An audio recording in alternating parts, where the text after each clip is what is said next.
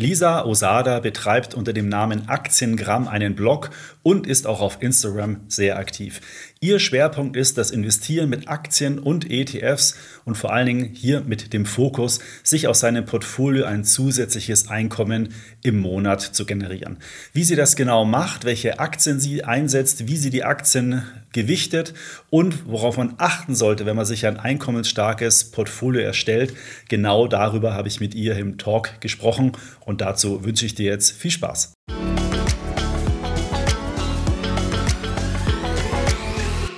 Hallo Lisa, schön, dass du heute mal die Zeit gefunden hast, mit mir zu sprechen, hier auf dem Kanal von Extra ETF. Bevor wir jetzt einsteigen, möchte ich aber erstmal herzlichen Glückwunsch sagen, weil du hast ja kürzlich einen Award gewonnen, und zwar den äh, Finanzblog Award von der mhm. Comdirect, den Publikumspreis sogar. Bist du glücklich darüber? Ja, auf jeden Fall. Also auch danke für die Einladung und danke für die Glückwünsche. Ich habe nicht damit gerechnet und habe mich auch richtig doll gefreut, ja. Du hast ja schon mal, glaube ich, Awards da gewonnen, gell, in anderen Kategorien und äh, hast dir jetzt sozusagen das, die, die Trophäe wieder zurückgeholt, ja. genau, ja. Warum glaubst du, dass du da äh, gewonnen hast? Was, äh, was ist da so deine Vermutung oder gab es da eine Begründung dafür auch? Ähm, das ist ja im Prinzip nach, nach Publikumsstimmen. Also das wird dann einfach gezählt, wer die meisten mhm. Stimmen gesammelt hat. Und ja, ich habe da entsprechend viel äh, zu aufgerufen. Also denke ich, dass meine Community da ganz gut mitgeholfen hat. Und deswegen auch ein großes Dankeschön an alle, die da mitgeholfen haben, mit unterstützt haben. Also echt richtig toll. Ja, klar, cool. Äh, äh, freut man sich auf jeden Fall mhm. drüber. Wir verleihen ja gerade die ETP Awards ähm, im Rahmen der Themenwoche, wie wir ja jetzt ja auch äh, sprechen. Und äh, das ist dann auch mal für mich ganz spannend. Ich selber habe leider noch keinen Award gewonnen. Wäre auch ein bisschen verwegen, wenn ich mir meinen eigenen Award verleihen würde. Ähm, aber wir verleihen immer und es ist immer besonders schön dann zu sehen, wenn dann jemand gewonnen hat, wie die sich dann äh, drüber freuen. Deswegen kann ich es zumindest von, von der Seite her sehr, sehr gut nachvollziehen. Äh, ist immer wieder schön, wenn man so eine Bestätigung bekommt ähm, für den ganzen Aufwand und Arbeit, die man so über die Jahre hinweg betreibt. Ja. Finde ja, ich sehr schön. Lisa, ähm, du hattest ja auch bei mir im Podcast schon mal gesprochen ähm, und dein, dein Kanal oder deine Marke, nenne ich es jetzt mal, mit der du aktiv bist und auftrittst, heißt Aktiengramm. Vielleicht mal kurz zum Einstieg, falls jetzt jemand von den Zuschauern das noch nicht kennt, magst du vielleicht einmal ganz kurz erklären, was ist Aktiengramm, was machst du da eigentlich und ähm, ja, was kann man da erwarten von dir? Ja, gerne. Also im Prinzip habe ich ursprünglich bei Instagram gestartet und da war die Überleitung Aktien auf Instagram ist Aktiengram oder Aktiengramm. Und ähm, im Prinzip geht's um rund um die Themen Dividenden, aber auch Begrifflichkeiten erklären, also auch ein bisschen was Edukatives und einfach so diese Begleitung von meinem persönlichen Weg an der Börse.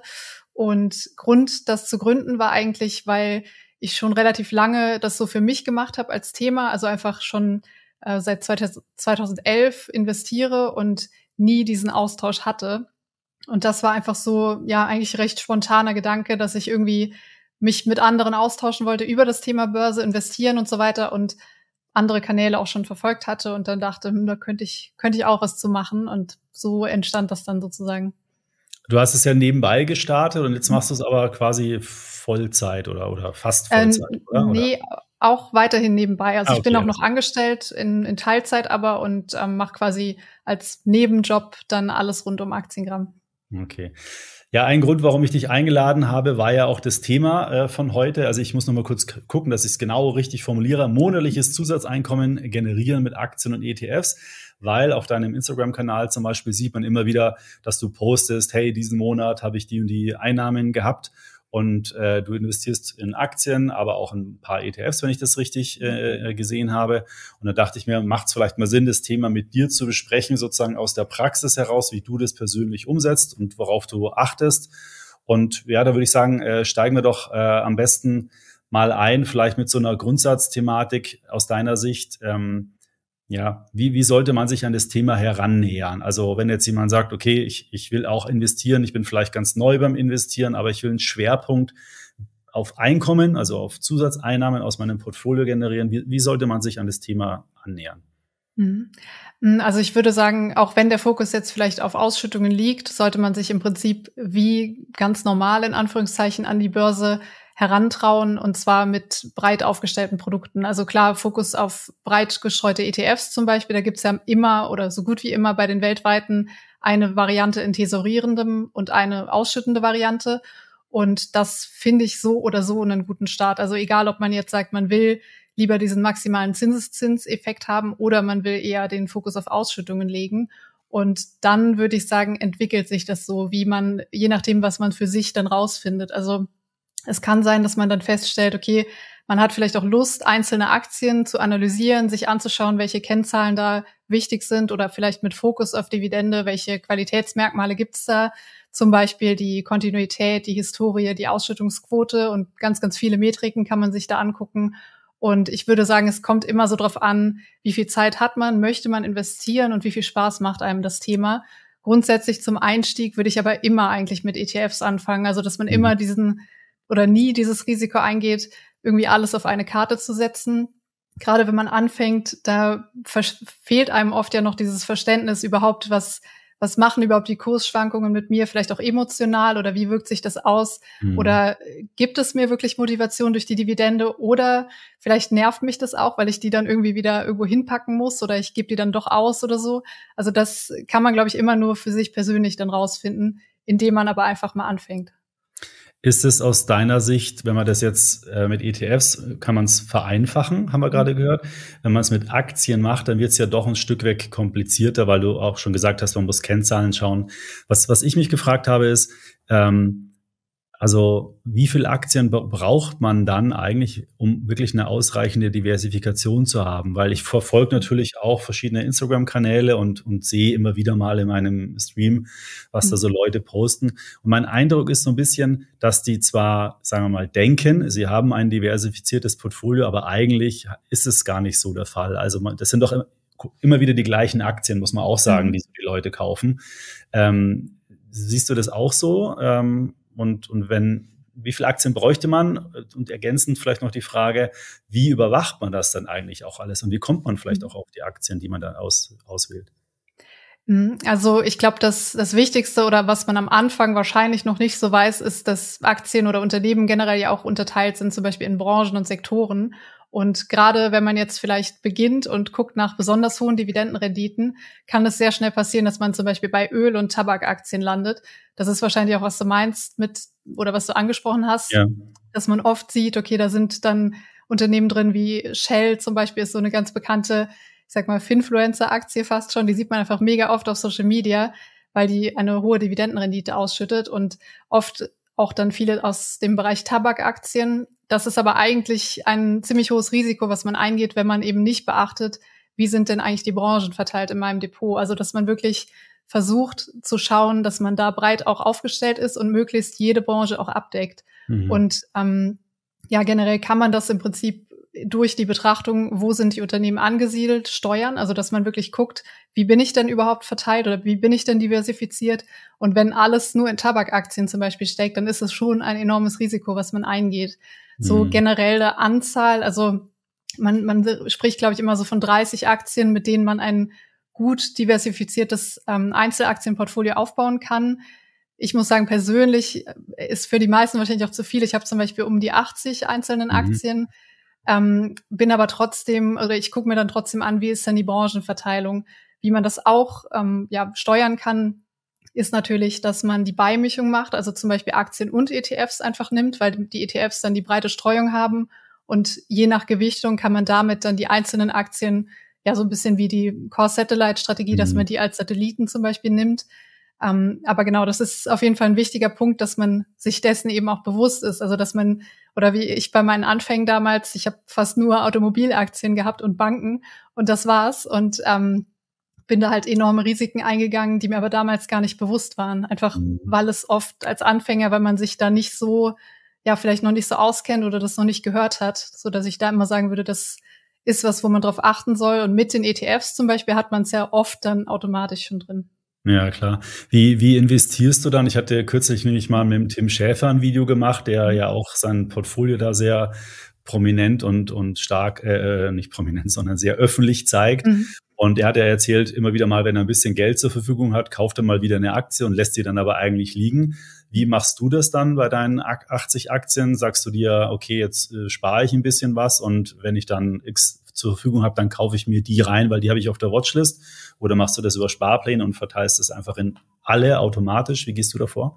Mhm, ähm, das meiste auf jeden Fall über Sparpläne. Also ich habe da wirklich auch monatlich sehr viele Sparpläne, die dann zwischen 25 und 50 Euro sind, aber einfach in eine große Auswahl. Also ich glaube, es sind aktuell so um die 35 Einzelaktien, die bespart werden monatlich und dazu noch ETFs und ab und an kommt es dann mal vor, wenn ich zum Beispiel ja, eine Watchlist habe ich auch noch. Wenn ich dann da ein Unternehmen gerade für kaufenswert halte, dann kann das auch mal ein Einzelkauf werden.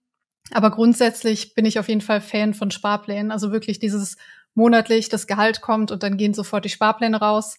Das hat sich für mich auf jeden Fall bewährt und das lässt mich auch ein bisschen entspannter sein, gerade was jetzt Kursschwankungen angeht, dass ich so das Gefühl habe, okay, ich kaufe sozusagen eh den Durchschnitt, weil ich jeden Monat investiere, dann brauche ich nicht unbedingt den perfekten Kurs abzuwarten, sozusagen, mhm. was ja meistens sowieso nicht klappt. Aber die Aktien, die Einzelaktien, die schaust du schon, ich sage mal, vielleicht nicht jeden Tag an, aber du verfolgst schon, was passiert da und muss ich vielleicht irgendwie aktiv werden oder, oder bist du da gar nicht so nah dann dran? Ähm, meinst jetzt die, die ich schon im Depot habe? Dann, ja, genau, oder? also die von ja. den 80, wo du gerade gesprochen hast. Mhm. Also klar, du wirst natürlich die ein oder andere Nachrichten verfolgen oder mhm. wirst da mitkriegen, aber bist du dann so, dass du sagst, oh, oh, die Nachricht jetzt verkaufe ich? Also bist du da dann eher so ein, ich nenne es jetzt mal eher aktiver Investor, mhm. dass du dann auch mal schnell rein und raus gehst? Oder wenn du jetzt gerade gesagt hast, nämlich über einen Sparplan, das bedingt ja, dass man regelmäßig über eine längere Zeit anspart, bleibst du dann der Aktie eher treu, wenn die einfach, wenn du dich einmal dafür entschieden hast.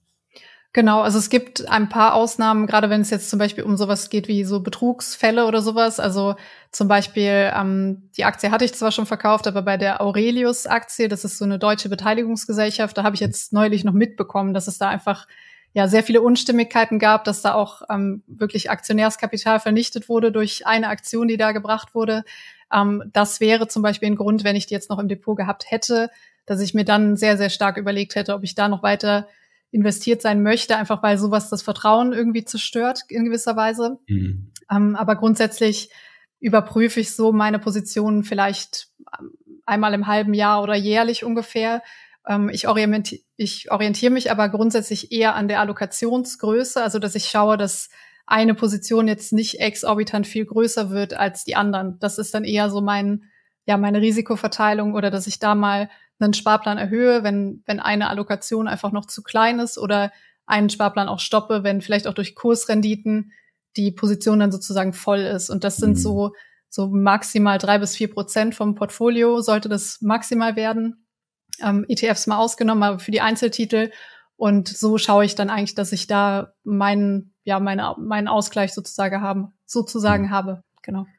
Und der, der Sinn von dem Ganzen ist einfach langfristig logischerweise ein Vermögen aufzubauen, anzusparen über das Einkommen und dann äh, ja Zusatzeinkommen zu generieren. Du hast doch gesagt, du arbeitest halbtags, also ist es eigentlich das Sinn sozusagen erstmal die, oder hast du es vielleicht sogar schon geschafft, die eine Hälfte deines äh, Gehalts sozusagen über das Portfolio zu verdienen und kannst jetzt deswegen nur in Anführungsstrichen halbtags arbeiten?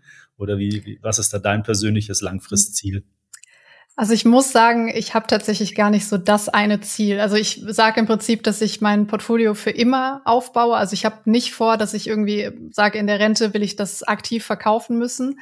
Das ist aber auch so ein Punkt, was mir an der Dividende einfach sehr gefällt oder an den regelmäßigen Dividenden, dass ich eben nicht oder nie zu keinem Zeitpunkt gezwungen bin, ähm, um Geld zu realisieren, quasi Aktien verkaufen zu müssen, weil die Dividenden ja sozusagen sowieso auf mein Konto eingehen, ohne dass ich aktiv verkaufen muss. Mhm. Und ähm, mir gefällt halt auch der Gedanke, dass ich sagen kann, wenn ich mal Kinder habe, dann vererbe ich das Depot vielleicht oder einen Teil davon oder ich teile das auf und jeder bekommt eine Hälfte, wenn es mehrere Kinder werden, wer weiß. Ähm, aber das ist so eher mein, mein Ansatz, dass ich sage, ich will das wirklich noch über mein eigenes Leben hinaus am liebsten aufbauen. Also dass ich mhm. wirklich das so langfristig, wie es nur sein kann, gestalte sozusagen. Ja, ist ja ich auch super, eine tolle Strategie. Sieht man ja, was da langfristig an der Börse möglich ist. Und äh, wenn du da einmal sozusagen für, für die Familie Osada ja, äh, die, den, den Vermögenspfad äh, eingeschlagen hast, dann äh, kann da ja aber richtig Tolles über Generationen vielleicht sogar dann auch was entstehen. Ja. Was, was ich mich noch gefragt habe, und du bist ja auch jetzt, sagen wir mal, mit deinem äh, Blog über in den letzten Jahren ja auch ich sage jetzt mal in dem Börsenboom, der, der da war, bedingt ja auch vor allem durch die niedrigen Zinsen, ja mit groß geworden und auch deine ganzen Follower sind Börsen weil sonst würden sie dir natürlich nicht folgen. Wie hast du denn jetzt so die, die neue Anlagewelt, sage ich jetzt mal, äh, wie nimmst du die denn wahr? Also jetzt gibt's Zinsen wieder auf Tagesgeld, auf, für Anleihen, also für verschiedene Zinsinstrumente. Hat das jetzt einen Einfluss vielleicht auch auf deine Anlagestrategie bisher gehabt? Oder wie merkst du das vielleicht auch in der Community, bei anderen Influencern oder bei deinen Usern? Wird das, spielt das eine Rolle, dieses Thema Zinsen jetzt? Und machen sich die Leute Gedanken, vielleicht das Portfolio anders zu gestalten? Mhm. Mm, also generell so in diesem Jahr habe ich auf jeden Fall insgesamt festgestellt, dass ein bisschen das Interesse für das Thema Börse komplett gesunken ist. Also das sieht man einfach an den Nachrichten, die man bekommt, an den Interaktionen, Kommentaren, ähm, dass jetzt alle auf einmal sagen, oh, Aktien lohnen sich nicht mehr oder ich gehe jetzt nur noch auf Zinsprodukte. Das Gefühl habe ich zumindest jetzt nicht. Es ist aber schon so, dass, glaube ich, ähm, gerade diese Zinsangebote jetzt genutzt werden für zum Beispiel den den etwas größeren Notgroschen oder dass man da vielleicht sich noch ein Kechpolster anlegt, was man vielleicht bisher nicht hatte, einfach um auch ein bisschen so die Zinsen zu nutzen der aktuellen mhm. Lage. Mhm. Ähm, ich würde aber immer sagen, trotzdem langfristig ist der Aktienmarkt einfach die lukrativste Geldanlage und das, klar, wir wissen es nur aus der Vergangenheit, aber da ist es ja immer so gewesen, dass im Prinzip die, die Anleihen, auch wenn es kurzzeitig mal hohe oder tolle Renditen da gab, dass es sich langfristig äh, mit den Aktien nie deckt, also dass die Aktien trotzdem das immer übertreffen und davon gehe ich einfach auch für die Zukunft aus, so dass ich mhm. jetzt auch persönlich jetzt nicht irgendwie alles verkaufe und auf einmal in Anleihen umschichte oder sowas. Ähm, ich finde aber die Entwicklung durchaus interessant, also gerade auch was jetzt äh, ja die Neo-Broker angeht, dass da auf einmal auch das Thema Anleihen dann bedient wird. Ähm, ich habe es jetzt selber persönlich noch nicht getestet mit einem Neo-Broker, aber bin auch generell, wie gesagt, eher ähm, auf dem Thema Aktie und die Anleihen las, lassen mich da trotzdem kalt, sage ich mal. Hast du ein Depot bei Trade Republic zufällig? Ja. Ja, wie findest du die neue App?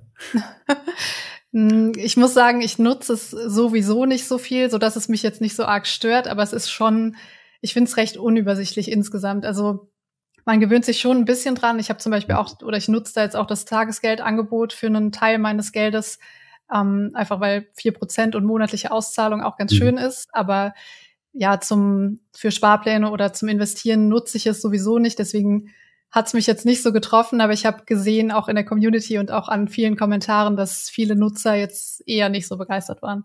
Ja, ist ganz, ganz spannend, äh, finde ich, zu verfolgen, ja, weil mhm. ich habe da auch äh, ein Testkonto und im ersten Moment fand ich es gut, also weil es halt einfach mal was Neues war, aber letztendlich ähm, hat es bei mir das Verhalten ausgelöst, dass ich weniger oft reinschaue. Mhm. Äh, vielleicht ist es ja auch gewollt irgendwie, ja. Äh, aber also für einen Broker an sich will er ja Umschlag, aber mhm. äh, so ein paar Sachen sind einfach nicht nicht so gut. Und ein paar Mal ähm, an der einen oder anderen Stelle ist es mir ein bisschen zu verspielt für für eine Börsen-App. Da hätte ich mhm. jetzt auch eher den Anspruch, also keine Ahnung, Rot-Grün für Kursgewinn und Kursverlust hat sich irgendwie eingebürgert. Das haben die so ein bisschen neutralisiert. Ähm, ähm, also ich finde es jetzt auch nicht so ganz optimal und äh, finde es aber super spannend zu beobachten, weil man kann mal unterstellen, dass so ein großes Unternehmen mit so vielen Ressourcen auch irgendwie Befragungen gemacht hat oder das mhm. versucht hat, irgendwie optimal zu gestalten. Und anscheinend ähm, ähm, hat es nicht so gut funktioniert. Also ich bin mal gespannt, ähm, wie das da, wie das da weitergeht. Mhm. Ähm, Jetzt haben wir viel über dein Portfolio gesprochen. Wenn, wenn jetzt jemand äh, sagt, okay, finde ich gut, Entschuldigung, finde ich gut, würde ich auch gerne machen und einsteigen. Wie, wie sollte der jetzt vorgehen? Ich meine, du hattest vorhin schon gesagt, man braucht eine Anlagestrategie und so. Aber wie komme ich denn jetzt zum Beispiel auf den richtigen ETF oder auf die richtige Aktie? Gibt es da Kennzahlen, wo ich mich dran orientieren kann oder, oder vielleicht auch Informationsquellen, wo du sagst, okay, ähm, ich schaue danach, ETFs weiß ich ja, wo du nachschaust, ja. Aber nee, so äh, Spaß beiseite, ja, so grundsätzlich, also gibt's da irgendwie so Tipps nochmal von dir, wie man das machen könnte? Ja, es ähm, kommt natürlich ein bisschen auf den eigenen Wissensstand an. Wenn man jetzt, ich sag mal, komplett, kompletter Anfänger ist, dann würde ich mich, wie gesagt, erstmal auf diese weltweiten Produkte und wahrscheinlich auch sogar auf eine Ein-ETF-Strategie fokussieren. Also, dass man wirklich schaut, man nimmt entweder von MSCI den All Countries World Index als ETF oder den FTSE Index mit, den, mit dem All-World-Ansatz. Ähm, und dann, wie gesagt, würde ich, also persönlich würde ich trotzdem immer auch die ausschüttende Variante nehmen, einfach um zum einen den steuerlichen Freibetrag auch zu nutzen, weil den hat man ja auch jedes Jahr neu für 1000 Euro aktuell, ähm, so dass man da so ein bisschen das Gefühl dafür bekommt, wie funktioniert das überhaupt? Also zum einen, wie verhält sich das Portfolio über den Zeitverlauf, aber auch, wie ist es mit den Ausschüttungen oder auch stelle ich fest, dass ich die eben nicht haben möchte. Mhm. Und ähm, genau, dann würde ich im Prinzip so anfangen und dann je nachdem, wenn das Interesse größer wird oder wenn man vielleicht auch das Thema Einzelaktie mal ja mal machen möchte sozusagen, ähm, dann würde ich immer im Vorhinein versuchen, mir zu überlegen, will ich vielleicht eher so diesen ja, Fokus auf Dividenden oder eher auf äh, Wachstumstitel, vielleicht eher so dieses Value Investing oder eher Growth Aktien und ähm, da kann man sich dann im Prinzip ja überall informieren eigentlich. Also man findet ja wirklich zahlreiche Quellen, Informationsportale rund um das Thema Aktie und man muss so ein bisschen, glaube ich, für sich dann rausfinden, welche Kennzahlen will man jetzt wirklich ja heranziehen. Also gerade bei den Dividenden ähm, wäre auf jeden Fall super wichtig. Also ist generell wichtig, dass man nicht nur eine Kennzahl betrachtet. Also zum Beispiel nicht nur ein KGV angucken bei generell bei Aktien, ähm, bei Dividenden zum Beispiel nicht nur die hohe Dividendenrendite, weil das oft auch ein Warnsignal sein kann, je nachdem wie der Kurs dann gelaufen ist, sondern dass man auch schaut, gibt es auch ein Dividendenwachstum? Also heißt, wird die Dividende jedes Jahr oder vielleicht sogar mhm. jedes Quartal auch mal gesteigert? Ähm, und das sind dann so verschiedene ja, Kennzahlen, Kriterien, auf die man achten kann. Ähm, und vielleicht generell gesprochen auch, dass man vielleicht auch Interesse hat an dem Geschäftsbereich, in dem das Unternehmen tätig ist, was man sich anschaut. Also dass man auch wirklich dann Lust hat, auch vielleicht mal den Geschäftsbericht zu lesen, auch sich da weiter zu informieren. Ähm, genau, das wird man dann, denke ich, feststellen. Mhm. Ich habe äh, äh, auch noch eine Idee, die mir jetzt gerade eingefallen ist, mhm. wenn man, wenn man sich jetzt, wenn man jetzt vielleicht nicht auf einer Einzelaktienebene weiß, was man also welche Werte es da gibt, ja, könnte man auch über den ETF sozusagen gehen, ja, dass man sagt, okay, also Beispiel äh, amerikanische Informationstechnologie, da, da muss mhm. doch irgendwie was Gutes, das muss doch eine tolle Branche sein. Ja, ist jetzt vielleicht ein bisschen hergeholt, ja, äh, aber dann kann man sich ja auch den ETF anschauen, schaut sich da vielleicht mal die Top Holdings an und dann kommt man vielleicht auf die eine oder andere Aktie, die man so vielleicht nicht auf dem Radar hatte, weil man sie vielleicht noch gar nicht gehört hat, kann sich die dann näher anschauen und hat dann auch nochmal vielleicht eine Möglichkeit, dass man sich sozusagen über den ETF oder, oder man strukturiert sich sogar ein ETF-Portfolio, aber kauft nicht die ETFs, sondern kauft dann einzelne äh, Aktien aus dem jeweiligen äh, ETF. Ja, das könnte man mhm. vielleicht auch machen, dann um einfach nochmal wirklich eine andere, äh, ja, eine andere Herangehensweise an, an Einzelaktien zu haben. Ja, auch eine Möglichkeit. Es gibt ja da auch dann zum Beispiel den Fokus auf Quality, also den Quality-Faktor bei ETFs, wo man sich dann besonders qualitative Unternehmen herauspicken könnte oder auch Fokus Dividendenwachstum. Also mittlerweile haben wir wirklich ge gefühlt auch für jede Kennzahl, für jede Metrik einen eigenen Index, wo man sich dann auf jeden Fall auch mal inspirieren lassen kann, ja. Ja.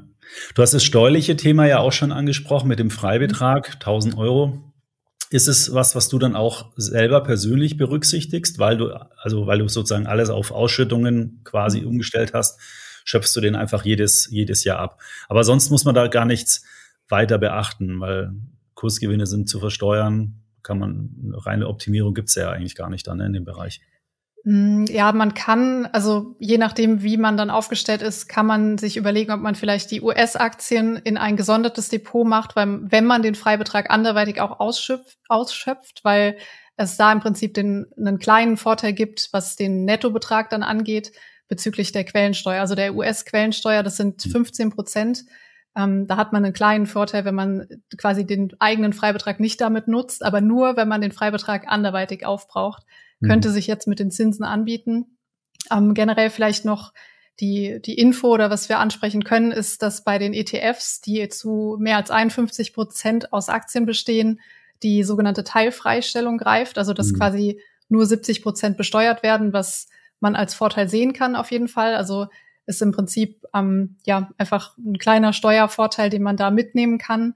Und ähm, ja, so generell vielleicht auch Thema Quellensteuer, also gerade mit dem Bezug auf Einzelaktien, da gibt es schon so ein paar Spezialfälle. Also zum Beispiel bei französischen Aktien, da zahlt man, ähm, wenn man nicht diese Vorabbefreiung beantragt bei einem Broker, das ist ein bisschen, bisschen Aufwand, das kann man meistens aber für drei Jahre zum Beispiel machen, dann zahlt man da, ich glaube, 28 Prozent Quellensteuer und mhm. bei den Schweizer Titeln sind sogar 35. äh, wobei man sich die auch zurückholen kann, ist aber dann auch wieder mit Aufwand verbunden. Mhm. Und so ein Thema kann man im Prinzip auch mit dem ETF teilweise umgehen. Also gerade bei den Schweizer Titeln zum Beispiel gibt's äh, ja, es gibt zum Beispiel einen ETF von X-Trackers auf den SLI. Damit hat man dann im Prinzip die Ausschüttungen in Franken, aber keine Quellensteuer. Mhm. Das sind so ein paar, ja, Tricks, Tricks und Tipps, äh, wenn man mehr ins Thema einsteigt, die man sich da mal anschauen kann. Aber da muss man bei Auslandsaktien ja dann doch mit der Quellensteuer sozusagen äh, aufpassen, ja, weil im Zweifelsfall lasse ich dann entweder ein bisschen was auf der Strecke oder mit einem bürokratischen Verwaltungsaufwand, sage ich mal, kann man sich die dann wiederholen. Ja, das ist eigentlich ganz, ganz spannend, äh, der Aspekt. Mhm. Ähm, wie, wie siehst denn du äh, das Thema ähm, Handel von Schweizer Aktien? Das ist ja momentan, glaube ich, nicht möglich in Deutschland, gell, wegen diesem Steuerabkommen da, oder? oder ähm, doch, es ist möglich, ja. Also es, es wird auch aktuell wieder mehr möglich gemacht. Ich hatte jetzt vor ein paar Tagen erst mitbekommen, dass bei einem Broker der Finanzen Zero, ähm, da ist es jetzt offiziell auch wieder quasi etabliert worden über die Baderbank im Hintergrund. Und ich könnte mir vorstellen, dass es bald auch bei dem neuen Smart Broker dann wieder geht, weil ähm, die stellen ja gerade um von der äh, DAB Bank auf die Baderbank, soweit ich weiß. Mhm. Und vorher konnte man bei Smart Broker die Schweizer Aktien auch relativ günstig sogar ähm, ordern.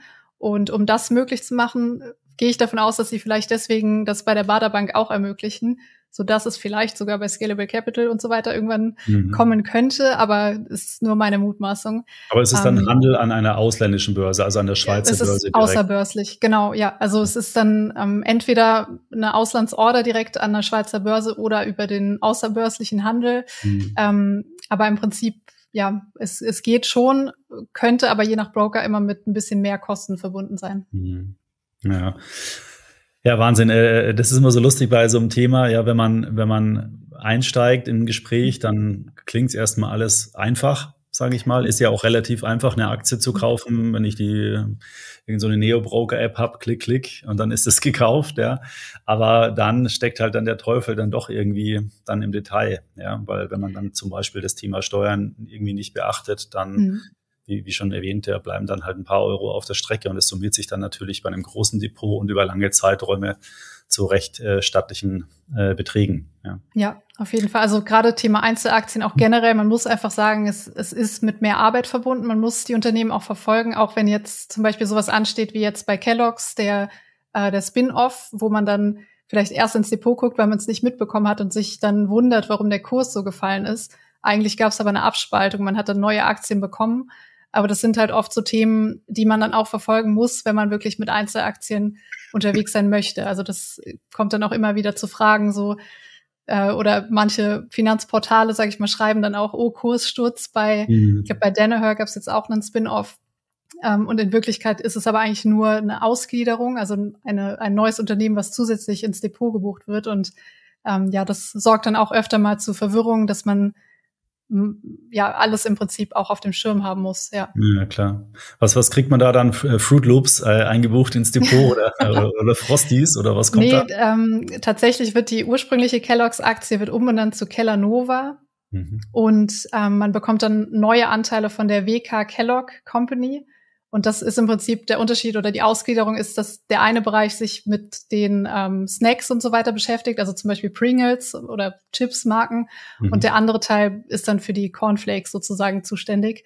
Und äh, ja, das war aber auch, äh, hat sich über ein Jahr, glaube ich, jetzt hingezogen. Und ursprünglich hieß es auch, es werden drei Unternehmen sogar, also dass dieses Plant-Based extra ausgegliedert wird, was jetzt aber doch nicht so war. Und mhm. ja, ist immer was los mit den Einzelaktien auf jeden mhm. Fall.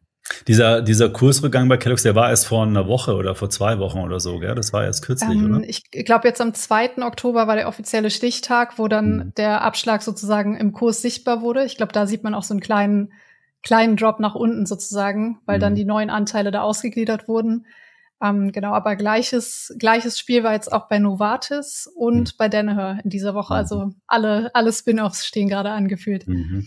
Ja, das ist ganz lustig, weil bei Kellogg's, das hatte ich nämlich auch gesehen. Da, ähm, ich habe das, ich habe mich da bei der Trade Republic App eingeloggt, habe dann gesehen unter Top-Mover oder Top-Flops sozusagen, war Kellogg's mhm. oben gestanden. Dann dachte ich mir, ach interessant, warum ist denn die jetzt so gefallen? Ja, habe aber nicht weiter gelesen, aber ich mhm. äh, habe das nicht gewusst jetzt, was du gerade gesagt hast. Ja, war mir jetzt neu, habe aber trotzdem gedacht, ach, die ist aber stark vom Kurs gefallen. Also ist eigentlich ganz interessant, weil ja. da bin ich jetzt selber sozusagen in die Falle äh, getappt, weil gedacht hatte ich, oder muss irgendwas gewesen sein, denen geht's wohl nicht so gut gerade. Ja, mhm. ich habe, wie gesagt, mich, mich, mit der Aktie beschäftigt, aber letztendlich ja. war es ein Split. Ja.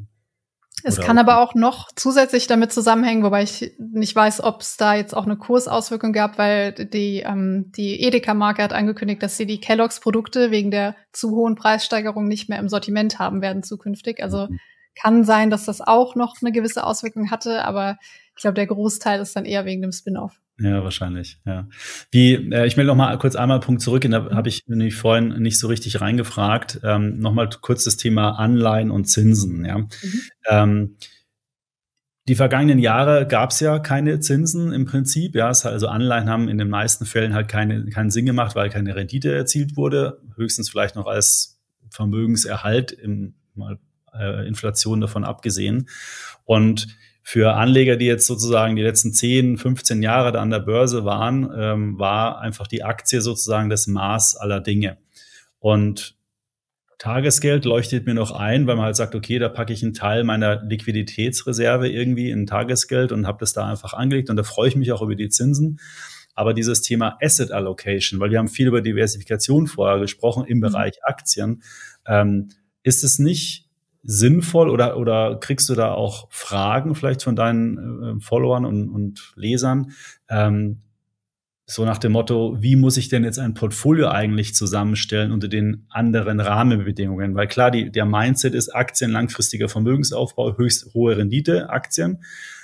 Aber in der normalen Finanzwelt, sage ich mal, mit einem gesunden Verhältnis zwischen Zinsen und äh, Dividendenrenditen und Kursgewinnen mhm. und so weiter, ähm, ist eine Anleihe oder die Anlageklasse Anleihe doch relevant? Also spürst du da irgendwas, dass, dass es mehr in die Richtung Diversifikation auch über andere Anlageklassen geht oder ist es noch komplett ausgeblendet? Mhm. Also tatsächlich bisher bei mir in der Community noch gar nicht. Also ich mhm. habe noch keine einzige Nachricht dazu bekommen bisher, dass jetzt jemand gefragt hätte oder auch, dass ich vielleicht mal das Thema Anleihen irgendwie thematisiere oder was so meine Meinung dazu ist. Ähm, also kann ich jetzt tatsächlich gar nicht sagen, dass da jetzt großes Interesse aktuell besteht.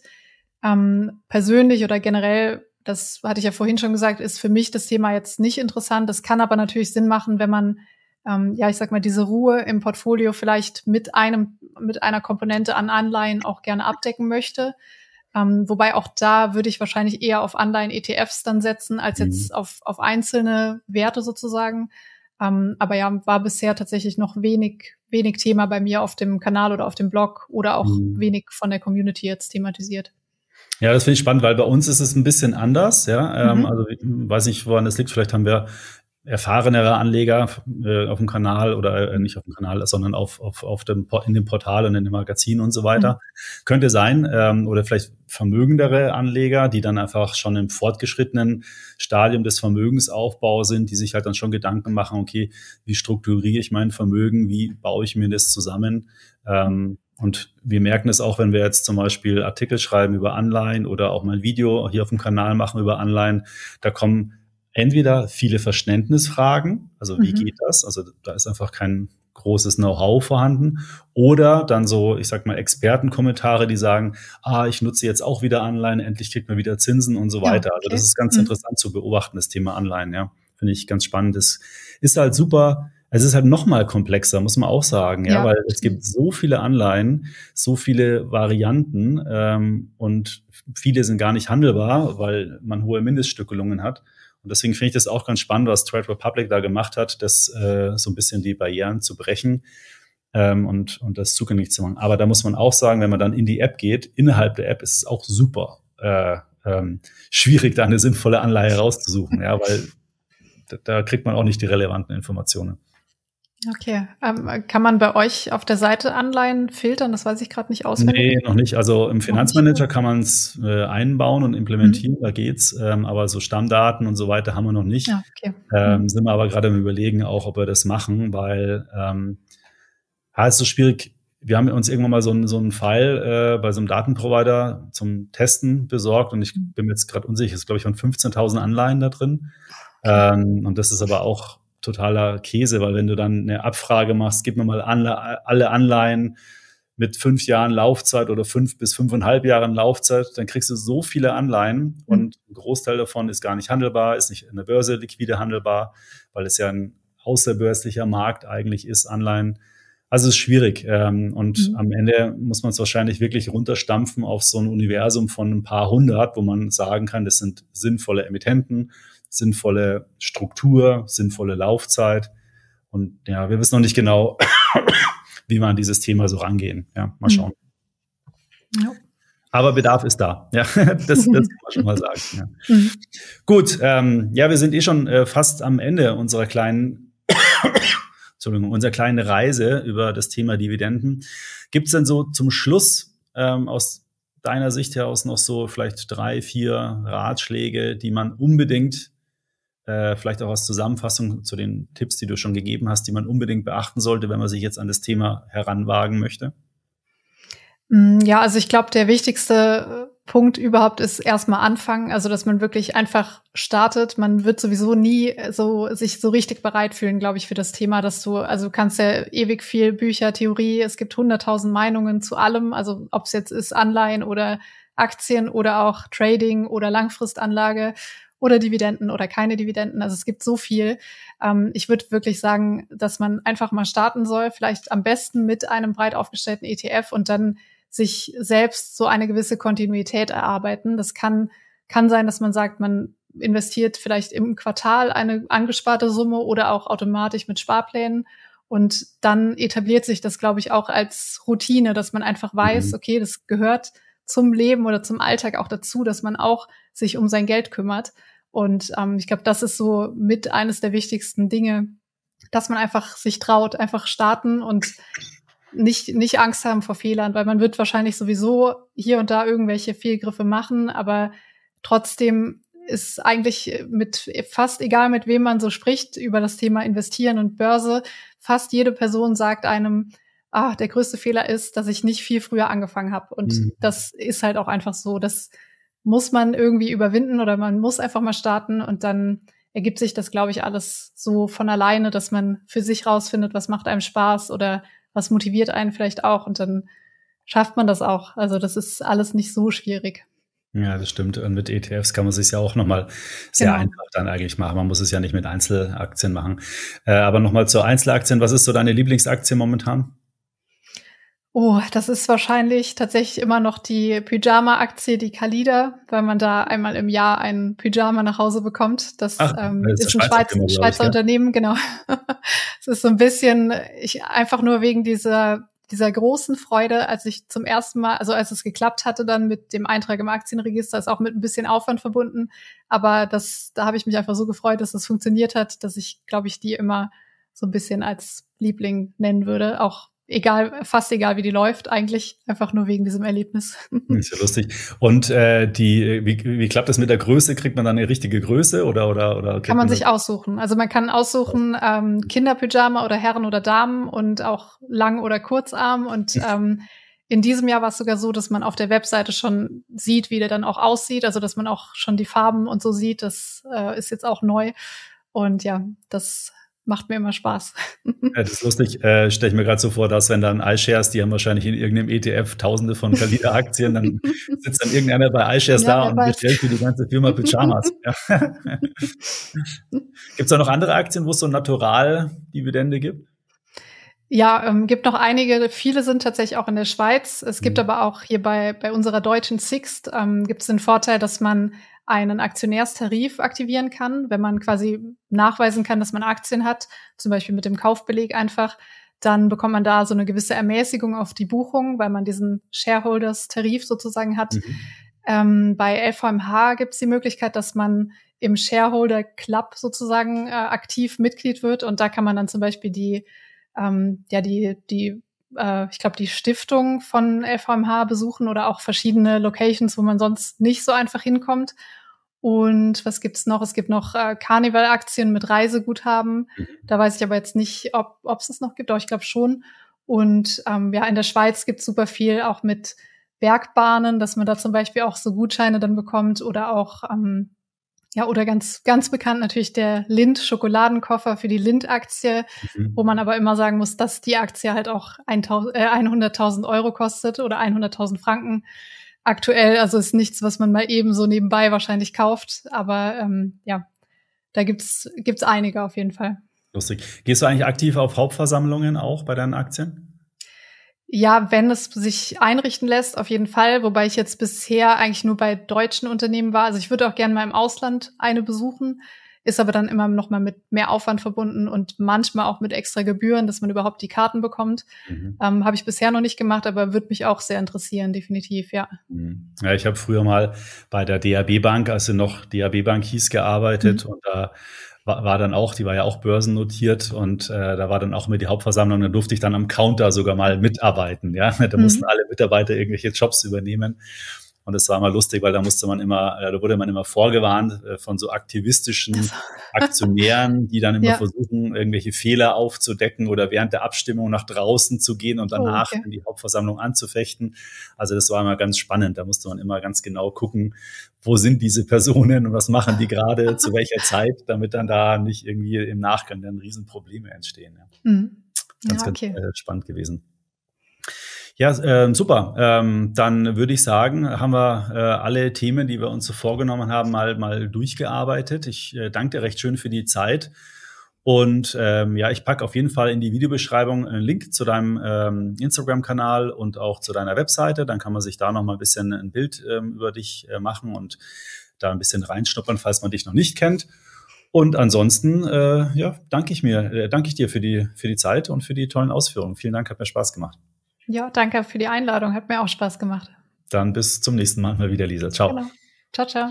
So, das war das Gespräch mit Lisa Rosada zum Thema Einkommensgenerierung mit Aktien und ETFs. Ich hoffe, da waren ein paar spannende Aspekte für dich mit dabei. Lisa hat mir im Nachgang unserer Aufzeichnung noch verraten, dass sie gerade an einem Buch schreibt, das Ende November erscheinen soll. Wenn ihr also noch ein Weihnachtsgeschenk oder so braucht, findet ihr in der Videobeschreibung einen Link zu Amazon. Dort könnt ihr das Buch nämlich schon mal vorbestellen. Da wird sich Lisa sicherlich drüber freuen und entweder ihr euch auch, wenn es für euch kauft, oder es ist aus meiner Sicht das perfekte Geschenk für unter den Weihnachtsbaum. Schreibt doch mal in die Kommentare, wie euch das Video gefallen hat. Ansonsten gerne das Video liken und natürlich den Kanal abonnieren, würde mich besonders freuen. Und ansonsten sehen wir uns hier demnächst wieder auf dem Kanal von Extra ETF. Ciao.